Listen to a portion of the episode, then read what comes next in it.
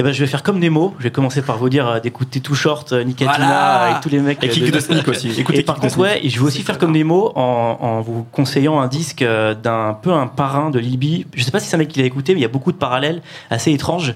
En fait, c'est euh, un mec qui s'appelle Cool Kiss.